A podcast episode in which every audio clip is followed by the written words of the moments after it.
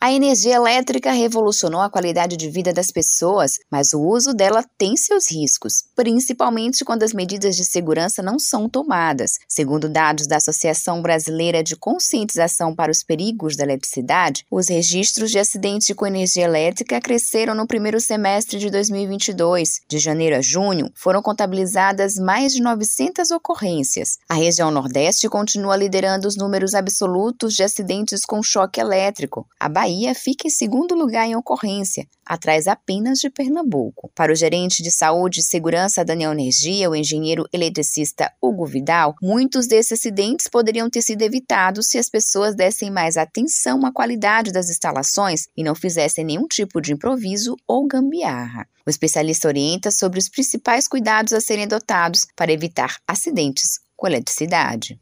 A energia elétrica, ela sempre traz conforto, segurança desenvolvimento. Economicamente, é fisicamente, socialmente possível a gente associar o desenvolvimento de uma família, de um bairro, de uma cidade, de um estado, de um país, sem o fornecimento de energia elétrica. Isso realmente não combina com os acidentes, tá? Vai fazer algum reparo ou manutenção numa instalação elétrica predial, contrate um profissional, contrate um eletricista ou um eletrotécnico. E se essa reforma for grande mesmo, né? não é comum, mas pode acontecer, o engenheiro eletricista. A primeira recomendação é essa, evitando a gambiarra, o armênio, aquela instalação elétrica que não é normatizada.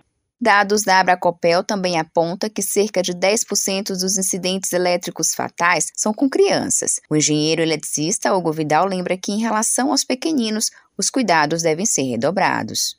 Segunda recomendação, segunda dica da Neoenergia Coelba para o uso seguro da energia elétrica, eletricidade não combina com criança. Pode ser a coisa mais simples do mundo ligar um notebook, ligar um videogame, né, um PlayStation, um Xbox, né, ligar um desktop, um computador, ligar um som.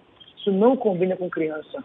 Isso não combina que a criança pegue, por exemplo, o plug e coloque na tomada. Então, todo equipamento eletroeletrônico tem que ser ligado e desligado por um adulto, por um pai, a mãe ou responsável. O especialista reforça o alerta para os riscos da prática ilegal prevista no Código Penal Brasileiro de ligações clandestinas. Os conhecidos gatos, além da possibilidade de provocar graves acidentes, colocam vidas em risco. Uma recomendação muito importante que a sempre a nossa Energia Coelba dá em todos os fóruns e destaco aqui o nosso programa Comunidade Segura, mas aproveitando aqui a entrevista, é sobre o gato. O gato é crime, está previsto no artigo 155 do Código Penal Brasileiro. Sempre falo que instalação elétrica, é, a ligação de uma residência para a Neoenergia Coelba fazer. É para um eletricista, um eletrotécnico, um colega meu, engenheiro eletricista, que estuda aqui. Nós estudamos para isso. E o gato, além de ser crime, ele pode provocar sérios acidentes, com queimaduras, com lesões graves, até mesmo a morte, e interrupções.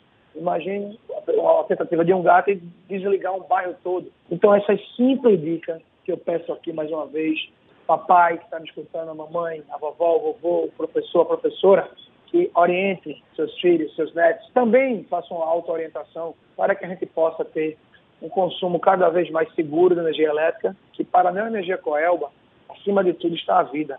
Josi Braga, para Educador FM.